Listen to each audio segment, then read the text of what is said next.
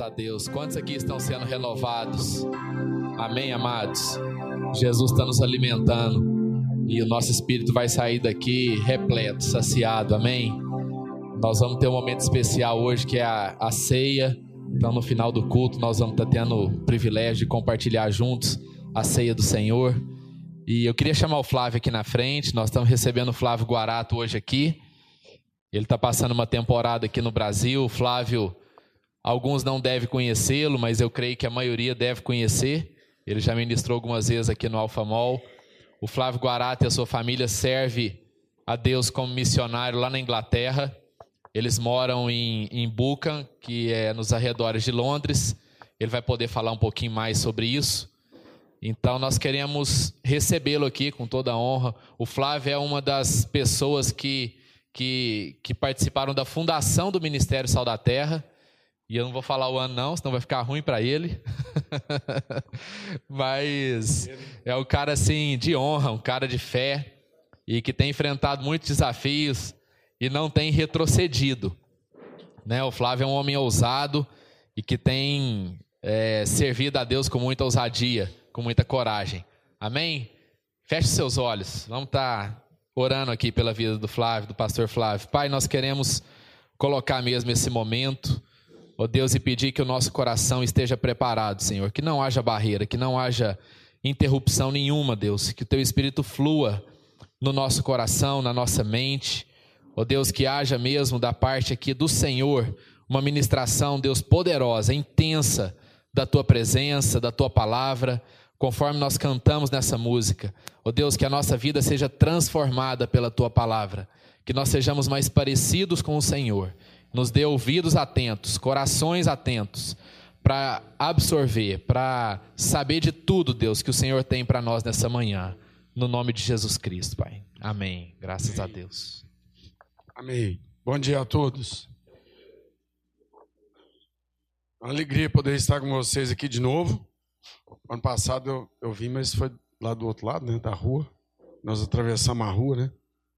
Um lugar maior, um pouco maior. Amém.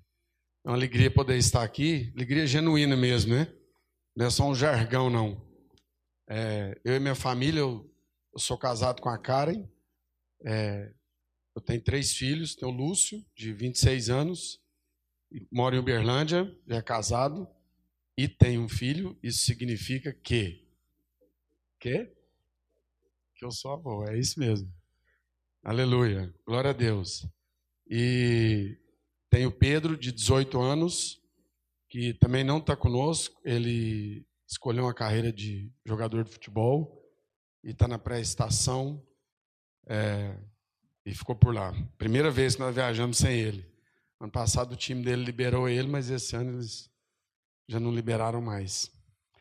E a Ana Carolina, que é a nossa caçulinha, 13 aninhos. Mas a Ana e a Karen estão em Berlândia com os pais da Karen porque é, quando a gente vem aqui, são muitos compromissos de igreja e tudo, e a família dela ainda não conhece, quer dizer, dizem que conhece, é uma coisa um pouco complicada, meio sincrética, mas ela está lá para gastar tempo com eles, a gente acha que isso é importante. É, então, eles vão ter somente 10 dias lá. Então, amanhã ela está por aí. Amanhã ela vem para cá e vai se ajuntar a nós aqui. Amém. Como Juninho disse, eu me converti na Igreja Sal da Terra há, há, muitos anos atrás. A gente era um pequeno grupo que se reunia na, no, no fundo da casa de um dos presbíteros da igreja. Era uma reunião muito simples, muito singela. E eu estava aqui louvando a Deus e pensando, né? Que naquela época, quando eu me converti, havia 13 anos que eu não sabia o que era domingo de manhã. Domingo de manhã era uma coisa inexistente para mim. Eu chegava em casa sempre sábado às 5, 6, 7 horas da manhã. Então, domingo para mim não existia. Até o dia que eu fui no culto, domingo de manhã. Então, domingo de manhã passou a existir para mim quando Jesus me encontrou. Né? Eu comecei a entender que existia domingo de manhã. Aleluia por isso, glória a Deus. Né? Deus estava me renovando ali com essa, com essa lembrança. E esse ano, como o disse, eu Eu sou missionário da Igreja Sal da Terra, nunca tive outra igreja, nunca tive outra liderança. Eu sempre permaneci é, com os irmãos, com os mesmos pastores, os mesmos líderes. E esse ano completam 20 anos que eu e minha esposa fomos enviados é, ao campo missionário, morar fora do Brasil. E são 21 anos que nós aceitamos um desafio de servir a Deus fora daqui, longe da família, aprendendo outra cultura, vivendo em outro lugar, é, enfrentando o desafio de abrir um campo e uma visão de parceria internacional entre países, entre nações, a partir da Europa, por uma razão muito simples.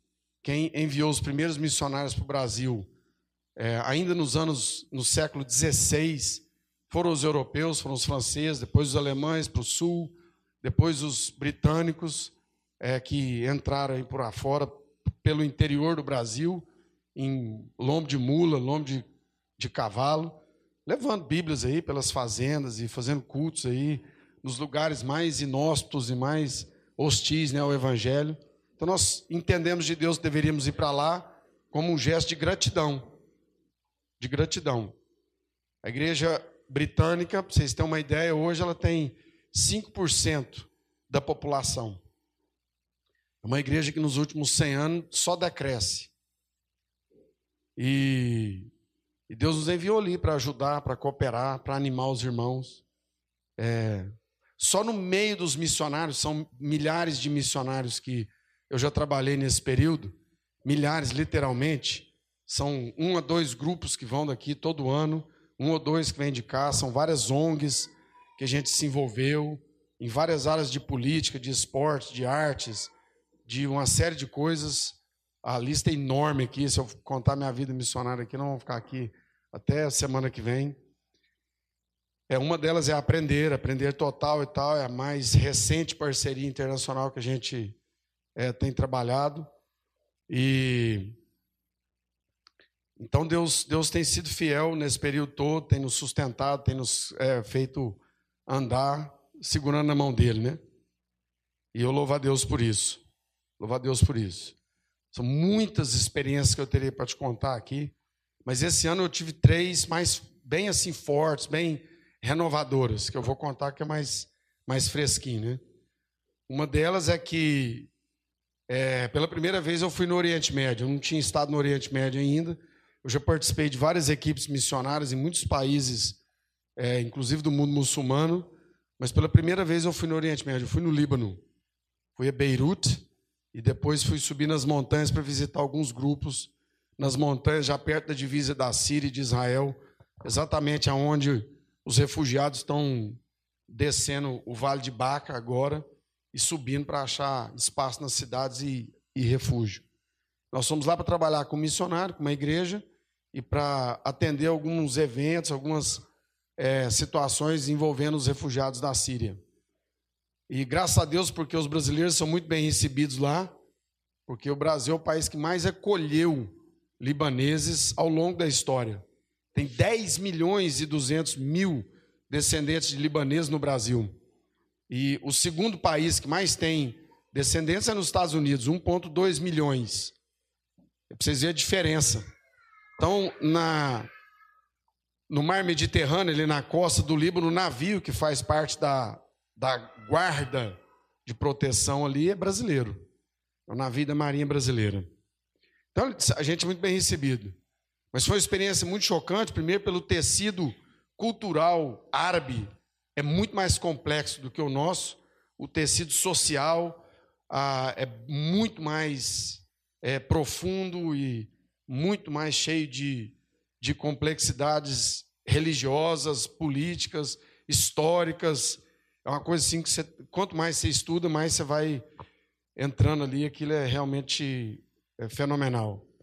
E o Líbano é um país chave para o Oriente Médio, porque no Líbano ainda há liberdade religiosa. O Líbano tem uma característica política, para quem não sabe, o país, por lei, por constituição, é, desde a descolonização, que eles, o presidente tem que ser cristão, dos cristãos maronitas, que é uma.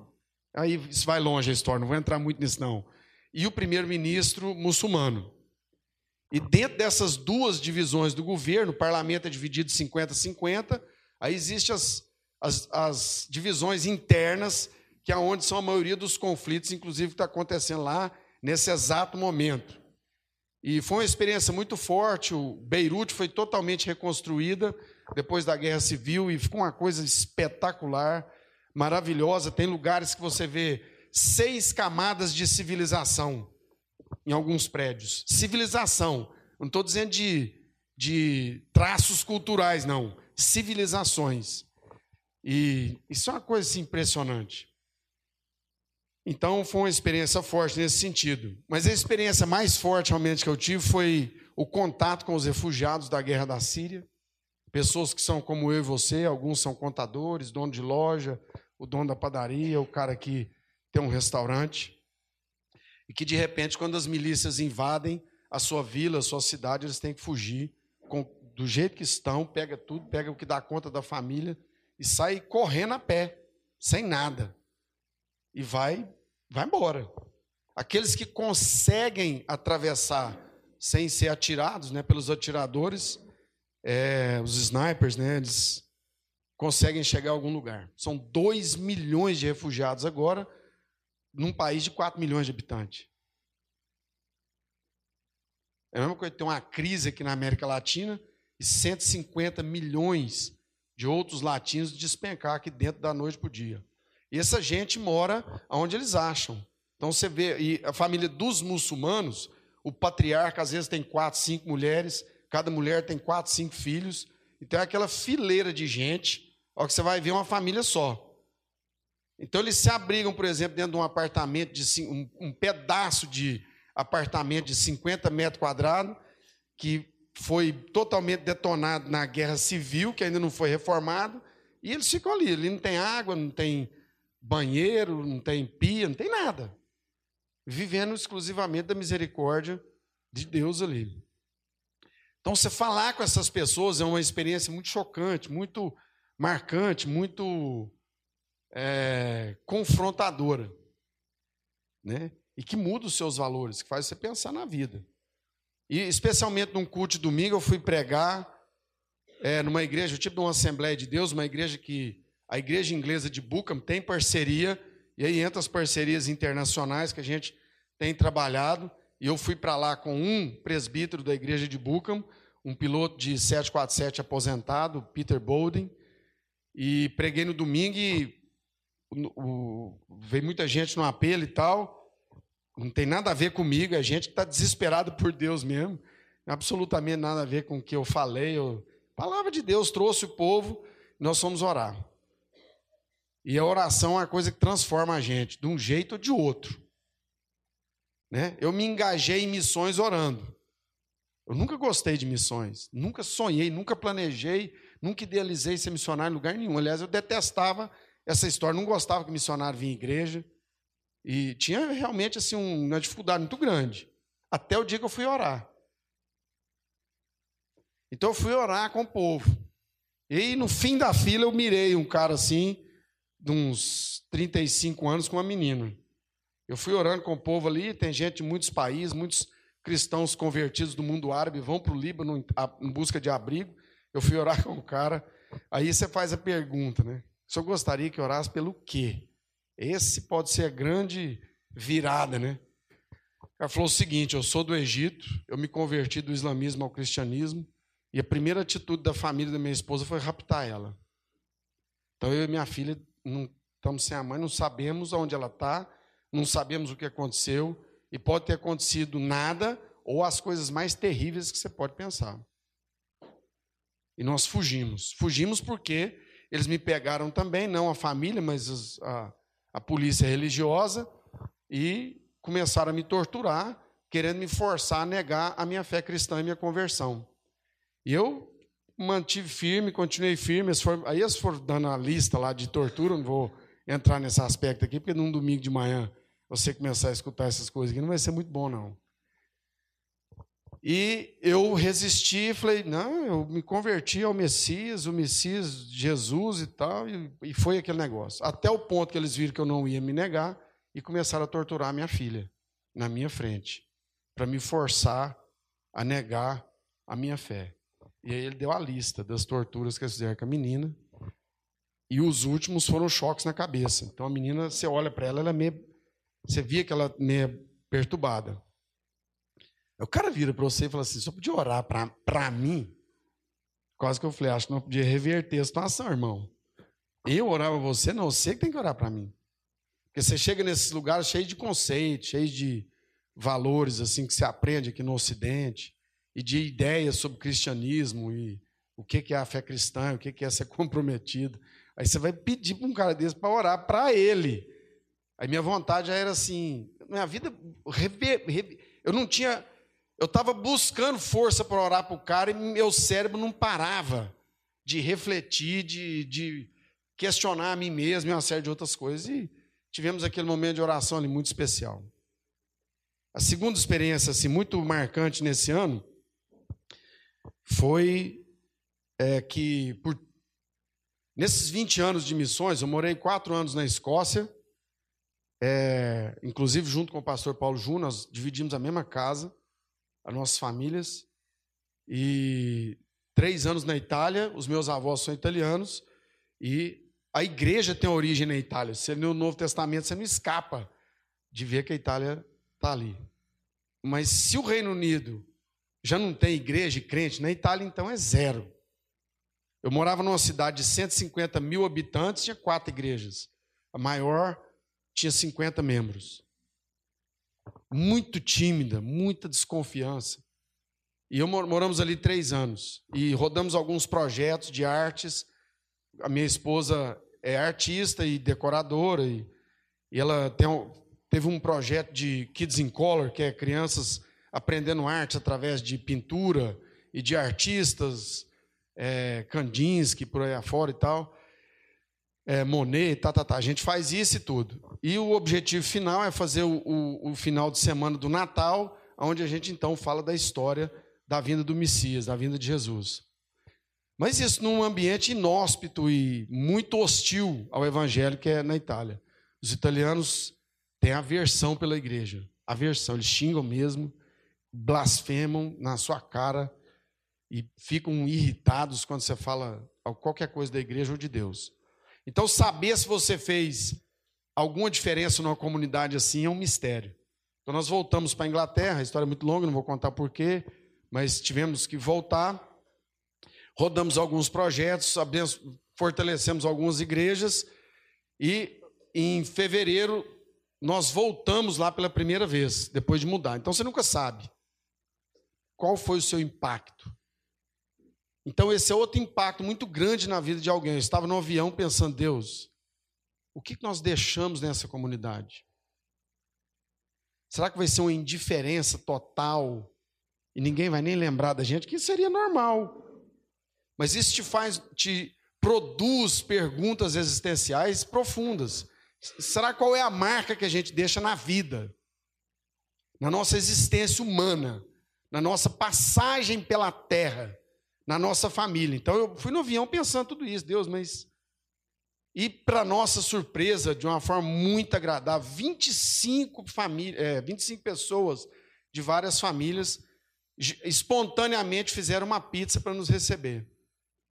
E para dizer que nós éramos bem-vindos na comunidade. Para dizer que a nossa vida marcou a vida deles de alguma forma. E são arquitetos, é gente que trabalha em loja tipo a Leroy Merlin, é, uma arqueóloga que fala seis línguas, professores, gente comum, gente da cidade. E para nós foi muito edificante.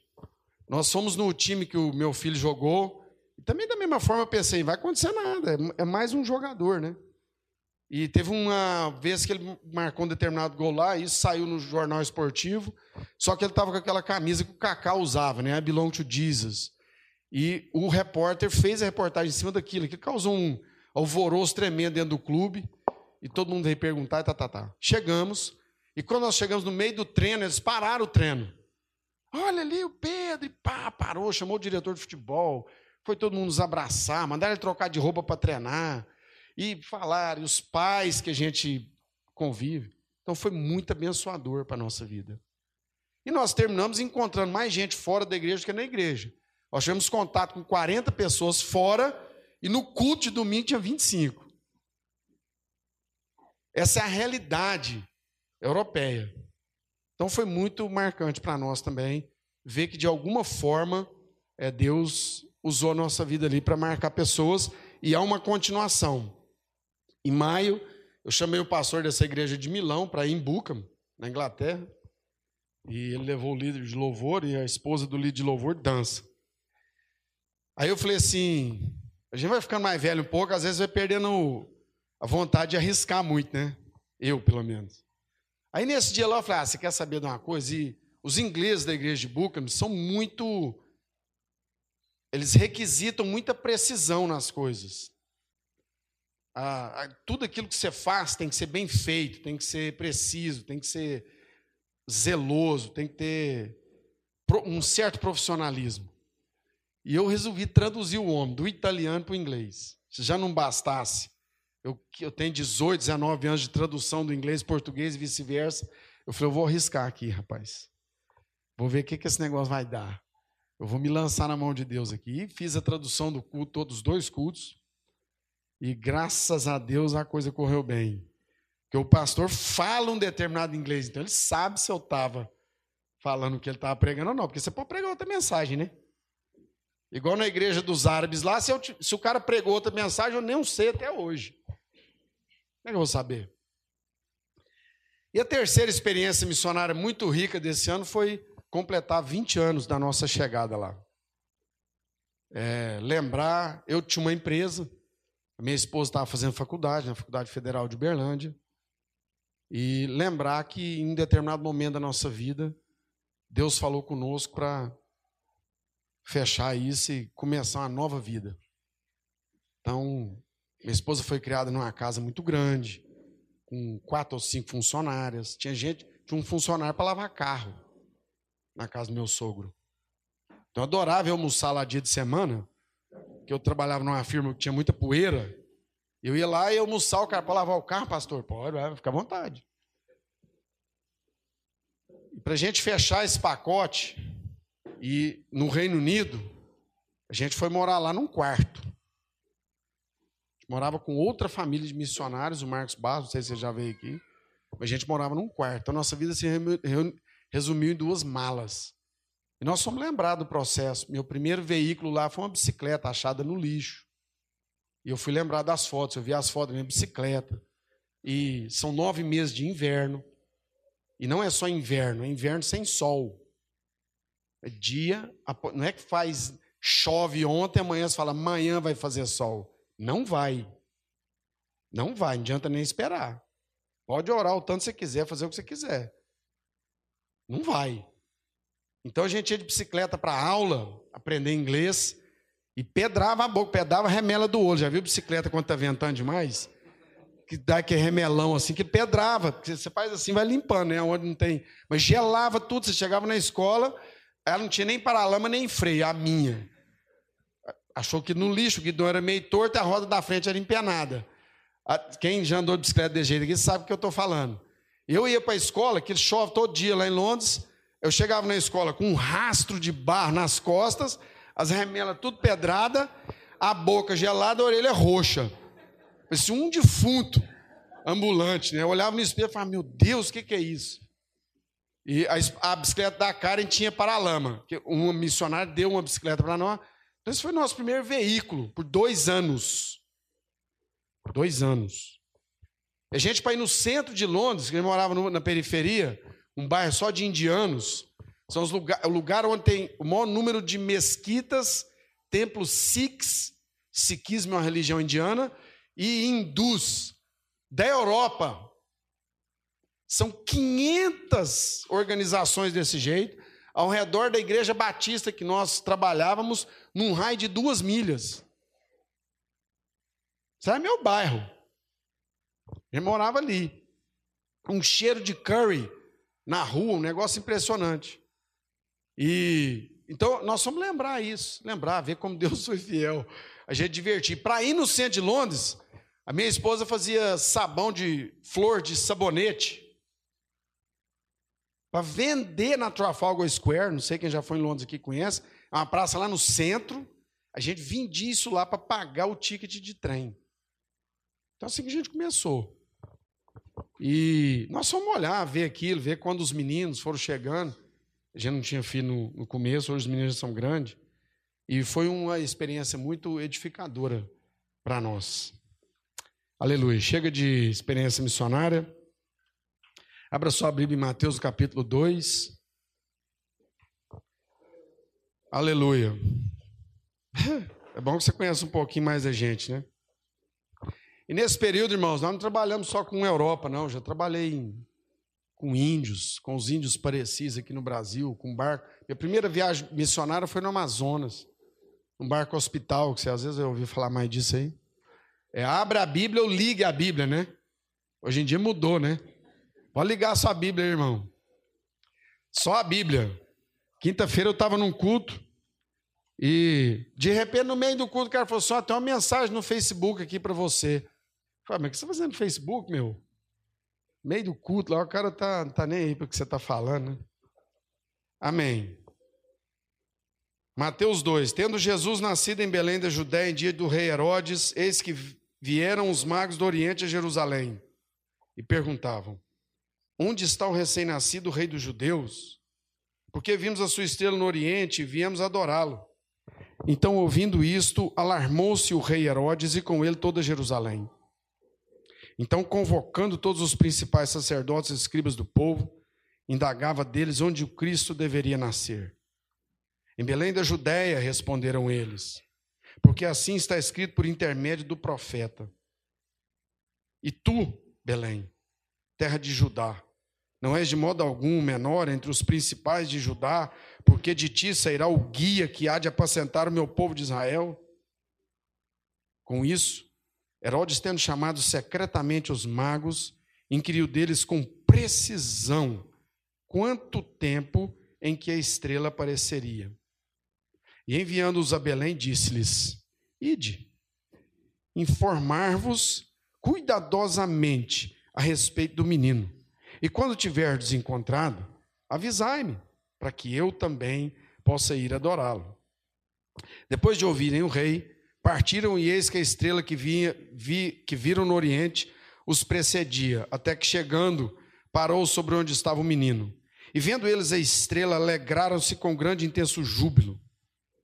Entrando na casa, viram um menino com Maria, sua mãe. Prostrando-se, o adoraram abriram seus tesouros e entregaram-lhes as ofertas, como o ouro, o incenso e a mirra. Sendo por divina advertência prevenidos em sonho para não voltarem à presença de Herodes, regressaram por outro caminho à sua terra. Aleluia. Amém. Irmãos, esse texto aqui, além de ser inspiração na época do Natal, ele tem algumas ele tem alguns ensinos muito, muito importantes para nós nessa manhã. Eu vou tentar resumir, porque nós temos a ceia do Senhor hoje. Mas basicamente tem três tipos de pessoa aqui buscando Jesus. Com três tipos de motivação diferente. As motivações são, primeiro, por interesse próprio. A segunda, por desinteresse, descuido. E a terceira, por interesse genuíno. A primeira, que é por interesse próprio, trata-se de Herodes, um rei que não nasceu rei. A semana passada, ou algumas semanas atrás, nasceu uma criança muito especial na Inglaterra. Quem sabe quem é? Levanta a mão aí. Se ouviu alguma notícia de um bebê especial que nasceu na Inglaterra? Só pouca gente. Alguém aqui sabe o nome desse bebê? George. Por que, que nós aqui no Brasil, em Goiânia, no interior, sabemos o nome de um bebê que nasceu na Inglaterra? Por quê? Por quê? Porque ele será o futuro rei. Em resumo, nasceu para ser rei. Tem gente que nasceu para ser rei, mas Herodes não nasceu para ser rei. Herodes comprou politicamente o posto de rei naquela situação, porque o Império Romano dominava um país e nomeava um rei para estar ali e manter as coisas em ordem de acordo com o que o Império Romano queria. Então a primeira pessoa que queria saber onde Jesus estava aqui era Herodes por interesse próprio. E Herodes não era um cara bom. Herodes foi, é considerado por historiadores um dos caras mais ricos da história da humanidade. Eu não vou dar a lista aqui das coisas que Herodes tinha, e um dos mais hábeis construtores e arquitetos da história. Os palácios que Herodes construiu uma coisa impressionante. Eu não vou dar detalhe, porque nós não temos tempo aqui. Mas a primeira pessoa que queria saber aonde o menino estava era Herodes, porque aquilo ameaçava a sua posição. Parece, sou até ridículo, porque como que um cara com tanto poder temia uma criança que ele nem sabia de onde vinha, onde estava. Mas alguma coisa fazia dizer ao coração de Herodes que ele deveria buscar Jesus para que o seu interesse pessoal pudesse ser protegido. O segundo grupo de pessoas aqui são os desinteressados. Trata-se dos escribas que escreviam a Torá, a lei dos judeus. E eles escreviam a lei precisamente, não podia errar uma vírgula. A transcrição das escrituras deveria ser com máxima precisão. Isso significa que essas pessoas gastavam um tempo enorme em cima das escrituras. No entanto, quando sabiam inclusive achar os textos aonde falava do nascimento do rei de Israel. Mas não conseguiam discernir o momento, porque buscavam desinteressadamente. Sabiam, liam, escreviam, mergulhavam naquela transcrição ali, mas desinteressadamente, apenas mecanicamente, falavam a respeito desse evento que iria acontecer. Então Herodes buscava por interesse próprio, e os professores da lei, os escribas, buscavam com interesse, desinteressadamente, relaxadamente. Escreviam com precisão, mas a busca de coração era desinteressada. E o terceiro grupo, que eram pagãos. Reis ou líderes, não se sabe exatamente, tem muita controvérsia, mas eram pagãos, isso se sabe, que vinham da Pérsia, aonde hoje é o Irã, daquela região ali. Esses, diz o texto, buscavam Jesus interessadamente. Por que, que a gente sabe que eles buscavam interessadamente? Primeiro, ninguém sai a milhares de milhas de distância para viajar no deserto se ele não tiver com interesse. Eles não tinham nada que fazer lá. Eles não tinham que buscar ninguém. Segundo, para você fazer uma viagem dessa distância, carregando alguns tesouros, você precisava de um determinado planejamento. Não seja bobo e achar que naquela época não havia planejamento, que planejamento é coisa da sociedade moderna. Negativo. Tinha que haver um planejamento. Terceiro, além do planejamento, tinha que haver uma grande segurança. Ninguém atravessa deserto com ouro. Alguém ia tentar roubá-los.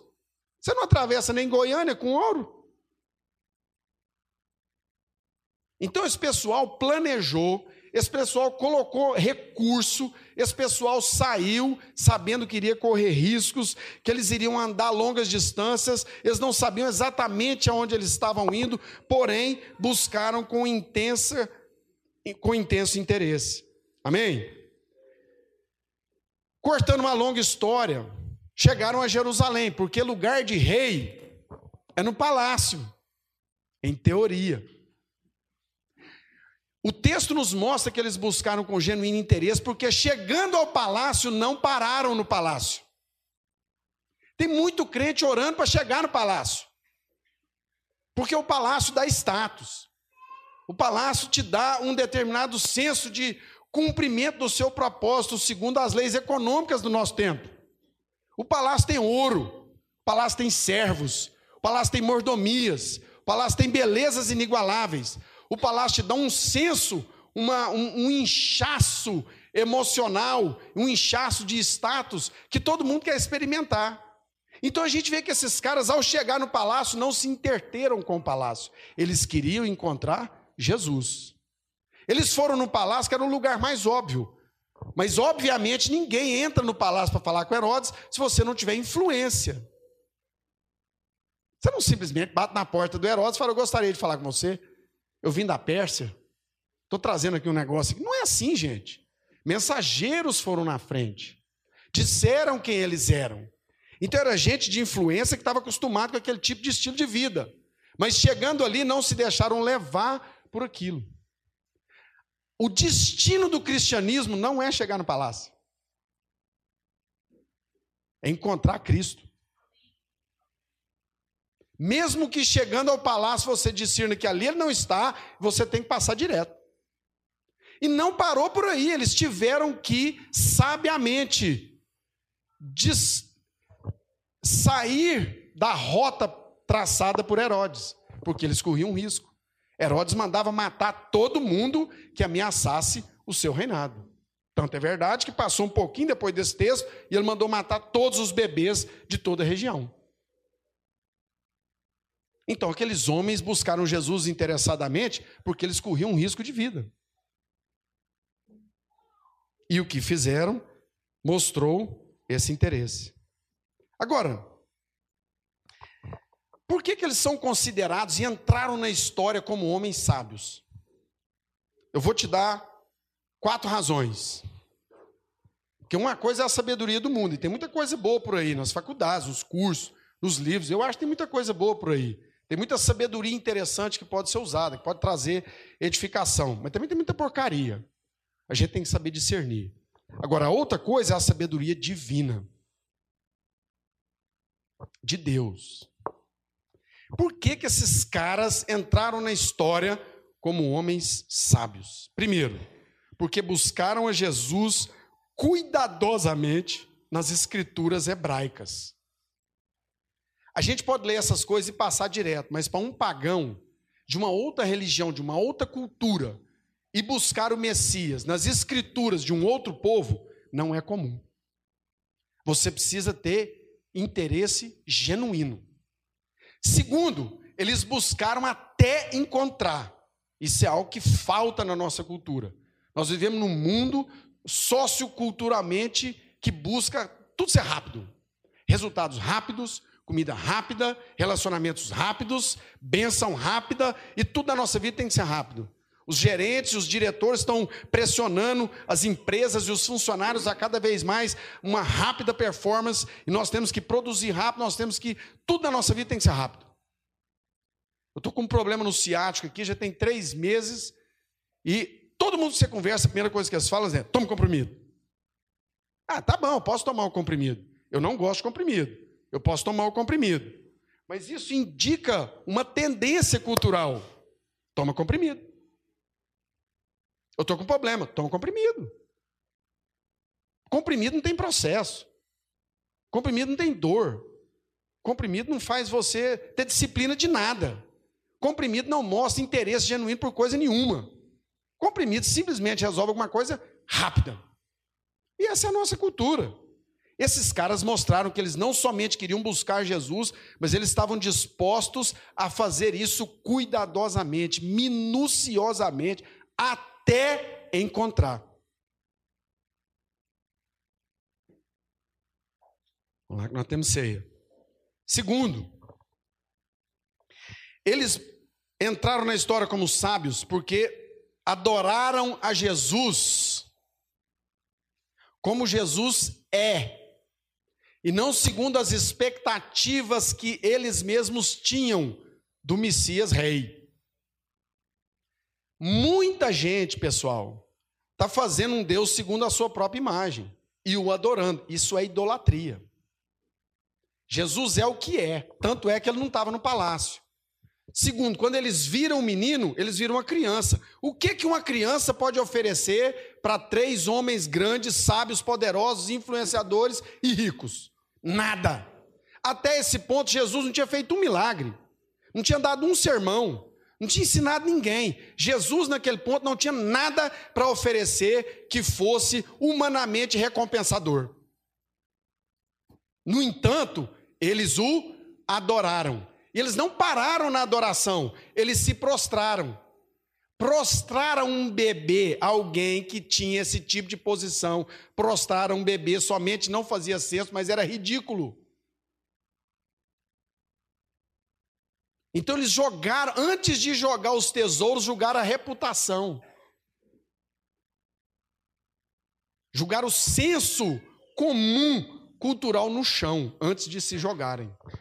Jesus não tinha nada para oferecer para eles até aquele ponto. Jesus não era alguém que iria fazer alguma coisa especial, miraculosa, fenomenal para a vida de nenhum deles. Eles o adoraram pelo que ele é. Esse é um grande desafio na vida do cristão. Porque o que nós queremos é criar um Jesus segundo a imagem que nós gostaríamos e não segundo aquilo que ele é. Eles eram sábios e entraram na história como sábios também, porque adoraram Jesus com as suas riquezas. Eu vou falar um negócio aqui bem rápido, se você quiser saber mais sobre esse assunto, você vem no seminário que eu vou dar na Total. Mas nós vivemos numa monocultura econômica. Até os anos 1600, a monocultura global era religiosa. As igrejas, a igreja católica e as cruzadas, expansão do cristianismo a qualquer custo e por aí afora, não vou entrar em detalhe. Depois disso veio a fase da ciência, a monocultura da ciência, da matemática, das descobertas, das, das máquinas, as engrenagens e do, da, do, do, da razão e por aí afora. Depois disso veio, a partir do século XIX, e principalmente no século XX, a monocultura econômica. E a monocultura econômica simplesmente através da economia e das finanças, ela determina tudo da nossa vida, o que fazemos, o que pensamos, o que achamos de nós mesmos, indiretamente. Sutilmente, nós nos deixamos levar por esse sistema, porque ele está permeando tudo na sociedade. E uma das coisas que esse sistema econômico fez foi quebrar a nossa vida individualmente, cada um de nós se transformou num mercado. Os mercados eram países, depois famílias, e agora se quebrou as famílias e fez cada um indivíduo um mercado, onde qualquer produtor, qualquer criador pode expandir aquele mercado a todo indivíduo, desde criança. Um dos razões, você vai na sua casa, você vai ver que os quartos, cada quarto tem uma TV, cada quarto tem um computador, e cada pessoa tem um telefone celular que entra na internet, e através desse aparelho individualizado, você pode comprar 24 por 7. Ponto. Então, nesse sistema é muito fácil você adorar a riqueza. E Jesus é simplesmente o patrocinador daquilo que você quer alcançar. Porque o seu senso de pertencer e de existir depende do que você tem. Porque é assim que a macrocultura econômica determina. Então, ou você adora Jesus com as riquezas, ou você adora as riquezas. Esses caras entraram na história como sábios porque eles jogaram aos pés de Jesus, mesmo sendo bebê, tendo nada para oferecer, as suas riquezas ou símbolos de riquezas daquela época. Amém? E o que, que esses símbolos significam? Nós vamos terminar por aqui antes de começar a ceia. São três, não são?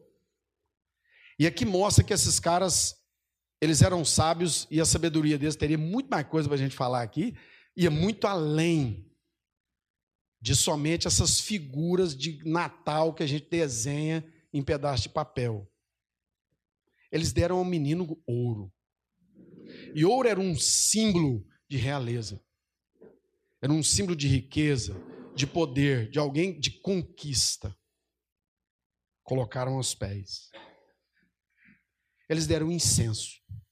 O incenso era um elemento do sumo sacerdote usar nas orações. Isso apontava para o fato de que aquele rei que estava ali, naquela manjedoura e não no palácio, seria o sumo sacerdote de um novo povo, de uma nova nação, a nação de Deus. O perfume, o cheiro das orações dos santos. E se você for lá em Apocalipse, você vai ver que o incenso é comparado à oração dos santos. O sumo sacerdote é que recebia aquilo. Era uma forma de apontar para o ministério sacerdotal supremo de Jesus Cristo. E o terceiro era a mirra, um elemento de perfume. E Jesus recebeu mirra três vezes na vida. Todas três têm um significado. E esses caras, apesar de serem pagãos, e diz alguns historiadores que eles foram os primeiros pagãos convertidos a Cristo, na história. Ninguém antes deles se converteu. Mas a mirra, ela tem um simbolismo muito grande. E as três vezes foram o seguinte: a primeira foi aqui. Era uma indicação de que Jesus iria morrer. E na sua morte, ele receberia a mirra pela segunda vez. Porque a mirra era usada para passar sobre os corpos quando a pessoa morria. Eles enrolavam a mirra num pano e enrolavam o cadáver. Segunda vez, na morte. E a terceira vez, foi ao terceiro dia, dentro do túmulo. Depois de passar três dias na experiência da morte, Jesus abre os olhos, tum. Primeiro respiro de Jesus ressurreto, ele sente o cheiro de mirra. Cheiro de vitória. Cheiro de vitória sobre o processo. Cheiro de vitória sobre o pecado. Cheiro de vitória sobre a morte. Jesus completamente restaurado. Primeiro cheiro, mirra. Desde criança. Destinado àquele momento de vitória total por mim e por você. Vamos orar. Senhor, nessa manhã eu creio que o Senhor nos ensinou muita coisa e falou o nosso coração. Nem eu nem ninguém está aqui para acusar ninguém ou para fazer coisa nenhuma, mas se for da minha vontade, eu quero imitar, Senhor, aqueles que buscaram o Senhor com interesse genuíno. Mas tem um processo nisso, tem uma transformação de valores, princípios e prioridades que envolve isso. Nós queremos te adorar pelo que o Senhor é, Senhor. Se o Senhor estiver no palácio ou não. Se o Senhor nos levar ao palácio ou não. O Senhor é o que é. O que mais importa é que em qualquer jornada que abraçarmos com o Senhor, a sua promessa é que ali o Senhor estaria conosco. Então estende a sua mão para as pessoas aqui, Senhor, que estão sofrendo em processos relacionais, processo financeiro de saúde. Oferece a sua companhia, o seu poder, em nome de Jesus. Derrama sobre nós nessa manhã, Senhor, essa mirra perfumada que fala de vitória, que fala de glória, que fala de restauração plena, que fala de ressurreição após a morte. E que, essa, que esse perfume possa gerar em nós uma esperança nova. Em nome de Jesus. Amém. Amém.